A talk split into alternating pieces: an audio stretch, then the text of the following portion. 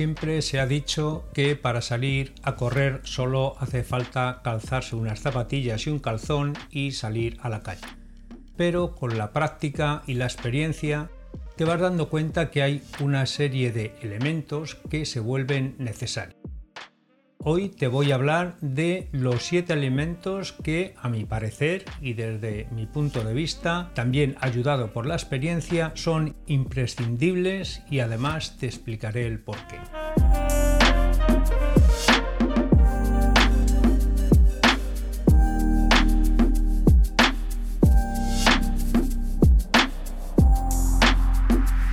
Por la cabeza es por donde disipamos la mayor parte del calor que generamos al correr, que es mucho. Esto ocurre tanto en verano como en invierno. Sabiendo esto, debemos adaptar esta realidad a la climatología. Si corremos con frío, un gorro que mantenga gran parte de ese calor a la vez que evapore la humedad generada nos será de gran ayuda. Además, impedirá que nos enfriemos ya que nos cubrirá las orejas, nos cubrirá la cabeza y sobre todo, como digo, con bajas temperaturas nos será muy importante. En verano, sin embargo, la cosa se complica un poco. Según la hora del día en que entrenemos y cuanto más calor haga, Cuanto más despejada llevemos la cabeza, más calor disiparemos y menos posibilidades tendremos de padecer un golpe de calor. Cada vez somos más conscientes de la necesidad de cubrirnos el cuerpo con cremas protectoras para evitar las consecuencias de una exposición prolongada a los rayos solares. Esto nos evitará melanomas y daños irreparables que además se dan con el paso del tiempo. De la necesidad de cubrirnos la cabeza no estamos tan concienciados.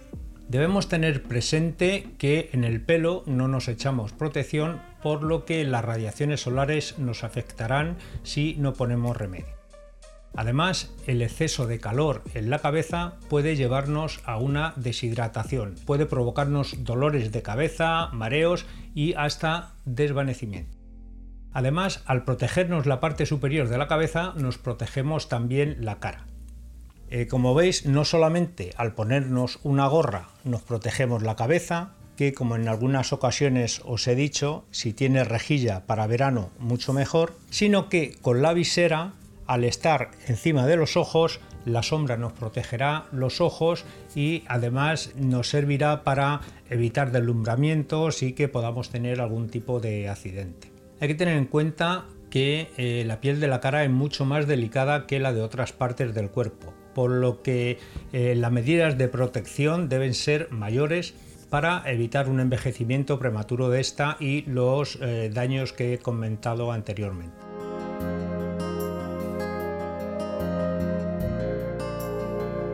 Como veremos más adelante es necesario que usemos gafas que filtren las radiaciones solares, pero el uso de una gorra con visera eh, nos ayudará a mejorar aún más la salud de esta parte del cuerpo no solo nos va a ayudar a evitar el exceso de radiaciones en esa parte del cuerpo, sino que además es una buena manera de evitar eh, la exposición directa que eh, con la claridad del sol, sobre todo dependiendo cómo nos pille el sol, nos acaba haciendo mucho daño al cristalino. Vamos a ver ahora las gafas de sol. Unas gafas al salir a correr no es un lujo, sino una necesidad. Exponerse excesivamente al sol diariamente puede causar graves enfermedades oculares y por eso es bueno conocer algunos datos de cara a ser especialmente cuidadoso en estas circunstancias. Durante la primavera y el verano el sol eh, brilla con mucha más intensidad y los rayos UV son mucho más fuertes. Las horas del sol más intensos son aproximadamente en esta latitud entre las 9 y media y las 4 de la tarde y eh, las personas jóvenes son mucho más propensas y son mucho más vulnerables a los efectos perjudiciales del sol. Hasta los 25 años al menos se deberían proteger todavía si cabe más que las personas más mayores. Si se entrena además por terreno donde abunde nieve, donde haya mucha masa de agua, donde haya sal o arena, se intensificará todavía más el reflejo del sol, siendo por ello más perjudicial aún. Hay que tener en cuenta que los daños producidos por el sol, como he mencionado antes, son graduales y sus secuelas no aparecerán hasta bien pasados los años. Al aire libre, las gafas también nos protegen de que se nos metan cuerpos extraños que pudieran afectar a nuestros ojos, como pueden ser polvo, arena, como pueden ser insectos, incluso piedras y, ramas de, un árbol que nos podamos chocar contra ellas. Luego, cuando sales a correr, eh, el frío eh, también afecta a nuestros ojos y el viento. Por eso, unas gafas que sean, que tengan esta forma cerrada para protegernos bien los ojos, va a ser muy importante. El aire, tened en cuenta que puede llegar a, provocar una tensión ocular, incluso un lagrimeo, que puede llegar a, molestarnos la visión, a perjudicarla y a exponernos a sufrir accidentes como caídas. Luego, las personas que tenemos los ojos claros, ya sean de color verde, grises o azules, requieren todavía de mayor protección a la luz solar ya que absorben menos cantidad de luz y por tener menos pigmento tienden a, o tendemos a ser más fotofóbicos. Este rechazo a la luz disminuye la protección y la exposición solar resulta todavía más perjudicial en nuestro caso.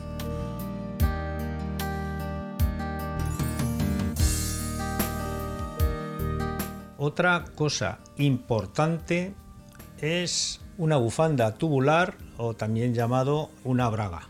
Una bufanda tubular es ideal para protegernos del frío, tanto el cuello como las orejas, como la boca y la nariz. Usarla ayudará a filtrar en invierno sobre todo, ese aire frío que respiramos, siempre he defendido que hay que dejar respirar al cuerpo según su propio criterio y respirar tanto por la nariz como por la boca, por donde podamos. Sobre todo con la intención de inhalar la mayor cantidad de aire posible. Sin embargo, si la temperatura es muy baja y sobre todo cuando comenzamos el entrenamiento, es recomendable respirar únicamente por la nariz. Al llevarla protegida por la braga, eh, lo que va a hacer es que va a calentar el aire que llega, al mismo tiempo al expulsar nosotros el aire, este aire eh, se calienta y el primer aire que vamos respirando no está a una temperatura tan fría, dejando tiempo a que el cuerpo se vaya acostumbrando. Luego con calor o con humedad ambiente que nos haga eh, transpirar mucho puede ser muy útil para secarnos el sudor. Si la, nos la ponemos en la frente eh, a, a modo de cinta impedirá que el sudor nos baje a los ojos con lo molesto y lo desagradable que es. Otra utilidad muy interesante es para aquellos que llevan eh, auriculares que no se sujetan bien a la oreja, pues al ponerlos por encima de la oreja nos van a sujetar los auriculares para que no se caigan.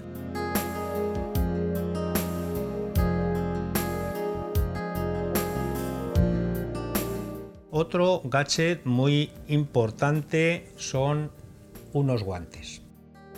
Si tenemos las manos frías, además de desagradable, nos hará tener frío en todo el cuerpo. Hay que tener en cuenta que cuando bajan las temperaturas el cuerpo tiende a proteger los órganos vitales que suelen estar en la parte central del cuerpo, por lo que la circulación sanguínea se concentrará en esas zonas para aportar calor y eh, se va a reducir de aquellas zonas que menos la requieran. Las piernas, al estar en movimiento, demandan gran cantidad de energía, reciben mucho riego sanguíneo y con él llega el calor.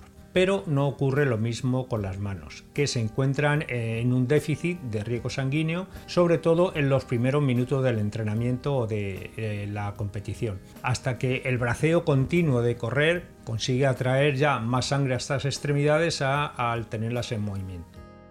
Unos guantes, como digo, son imprescindibles y si el frío además es muy acusado, mejor optar por dos pares de guantes finos más que por unos que sean muy gruesos.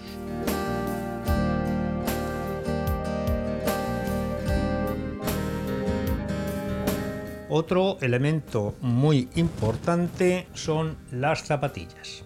¿Realmente hacen falta unas zapatillas deportivas especiales cuando se practica el deporte en modo amateur? Sí, hace falta utilizar zapatillas específicas. Es el elemento más importante para correr y el que te va a ayudar a hacerlo sin tener una lesión.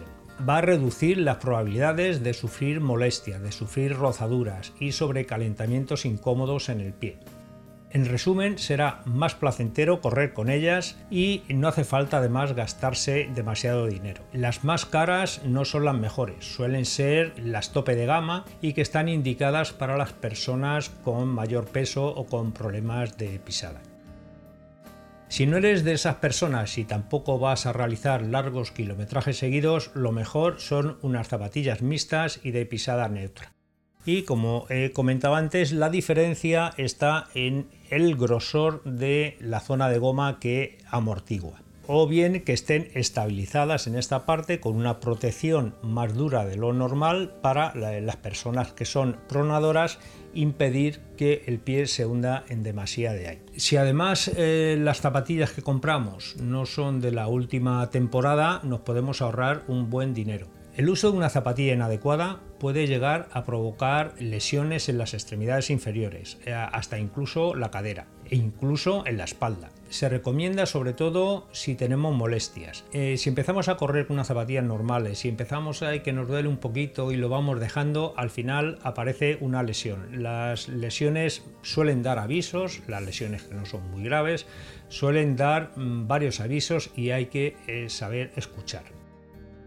Las lesiones más frecuentes que se puedan deber a las zapatillas suelen ser tendinitis y fascitis plantar. Tendinitis sobre todo de pata de ganso, la parte interior de la rodilla, cuando utilizamos un tipo de zapatilla de una pisada distinta. Si somos de esas personas, conviene ir a un podólogo y que nos hagan unas plantillas especiales o nos recomiende cualquier otra solución. Las camisetas o las mallas no tienen fecha de caducidad pero las zapatillas sí. Dependiendo del uso que les demos, su amortiguación se irá deteriorando por aplastamiento de sus compuestos. Toda esta zona que amortigua con la pisada se va eh, aplastando de alguna manera. Podemos medir el uso que les damos bien por kilómetros o bien por salida. Si lo medimos por tiempo, yo creo que un año natural sería la barrera, salvo que tengamos un uso muy intensivo de ellas o tengamos mucho sobrepeso, que seguramente se acortará este tiempo. Hay que tener en cuenta que si no las usamos y las dejamos en el armario, con el tiempo se irán quedando rígidos los compuestos. Estos mismos compuestos amortiguadores que hemos dicho antes acabarán perdiendo eficacia. Es necesario hacerlas un pequeño mantenimiento, nunca lavarlas en la lavadora. Lo ideal es limpiarlas con un jabón neutro y un cepillo de uñas eso sí están muy sucias, y acostumbrarnos, eso sí, a atarlas y desatarlas cuando nos ponemos las zapatillas. He visto a muchos corredores, incluso a mucha gente que no, que no lo hace con las zapatillas para correr, que tienden a ponerse las zapatillas sin siquiera quitar eh, la lazada desabrocharla y abrocharla alargará bastante la vida, sobre todo de esta parte de atrás de la zapatilla que suele ser muy rígida y que de tanto quitárnoslas y ponérnoslas así se acaba aplastando y no acaba sujetando bien el talón. Debemos secarlas bien del sudor y del agua si ha llovido y hay que procurar eso sí mantenerlas ventiladas. Si las tenemos en una caja conviene antes de cuando acabamos de correr dejarlas fuera un tiempo que se ventilen y luego ya guardarlas en la caja. Pero nunca dejarlas secar al sol directo o muy cerca de una fuente de mucho calor como un radiador. Si entrenas con frecuencia puede ser más interesante tener casi dos pares de zapatillas e ir alternándolas. Nos favorecerá en que cambiaremos con frecuencia los apoyos del pie y se alargará bastante la vida de la amortiguación, ya que dará tiempo a que se recobre la elasticidad de una sesión a otra. Las zapatillas minimalistas, que son más ligeras, que tienen muy poca o nula amortiguación, nos acercan a la pisada de nuestros ancestros. Su uso sigue siendo bastante discutido. Es verdad que estas zapatillas están creadas con la idea de echar el centro de gravedad hacia adelante y recuperar de alguna manera la pisada del paleolítico, pero supone recibir muchos impactos con poca amortiguación y nuestros pies han perdido esa cualidad. Yo recomendaría, si alguien quiere aventurarse con ellas, hacerlo poco a poco, comenzando por terrenos muy estables, muy uniformes y blandos, y poco a poco ir aumentando la complejidad del terreno y las distancias recorridas. Nada mejor que la experiencia personal para evaluar estas cosas.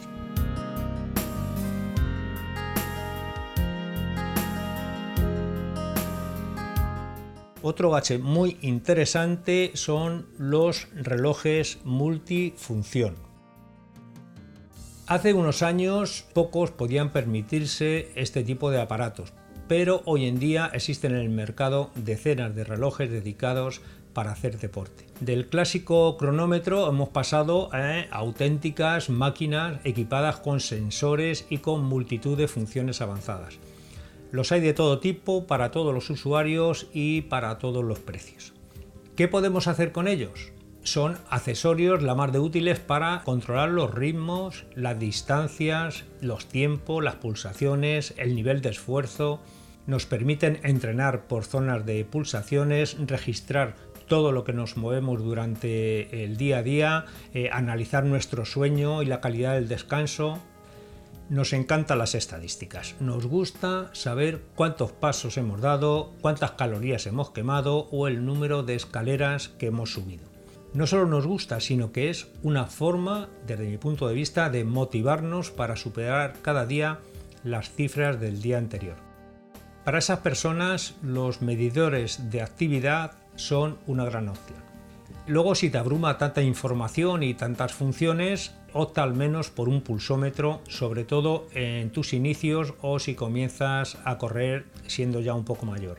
Te irás acostumbrando a conocer tus pulsaciones según el nivel de esfuerzo y para que nunca llegues a sobrecargar tu corazón más de lo razonable.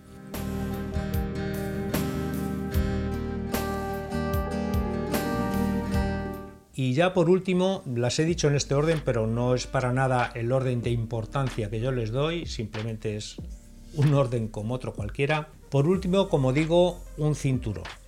Hay muchas clases de cinturones, yo especialmente recomendaría este que tiene, como veis, multitud de bolsillos. Esta marca fue la primera que lo sacó, pero como suele pasar en estas cosas, la han imitado ya mucho. Tiene multitud de bolsillos, como digo, se eh, adapta eh, muy bien. Eh, para mí es uno de los elementos más simples que se utilizan para correr y que es casi indispensable. Este accesorio para running no es como una riñonera con todo lleno de cremalleras y de villas ajustables que al final cuando estás corriendo se te acaban moviendo, tienes que parar, ajustártelas, aborchártelas, sino que queda a ras de la piel, tiene varias tallas, entonces obviamente tiene que ser la talla que utilices, pero como digo queda a ras de la piel para que no tengas que preocuparte de que rebote a cada paso que se dé. Es un elemento perfecto además para guardar cosas que necesitas y que tienes que llevar tanto antes como eh, después del entrenamiento. Yo llevo ahí eh, la llave de casa, suelo llevar alguna barrita cuando hago más distancia de lo normal, llevo el teléfono, puedo llevar la tarjeta de crédito, llevar incluso tiritas, en fin, cabe, eh, parece mentira lo que puede caber ahí. Todo lo que necesitas además lo llevas en la cintura sin que te moleste o te haga rozaduras de si lo llevas en, las mallas o en otras partes de la vestimenta.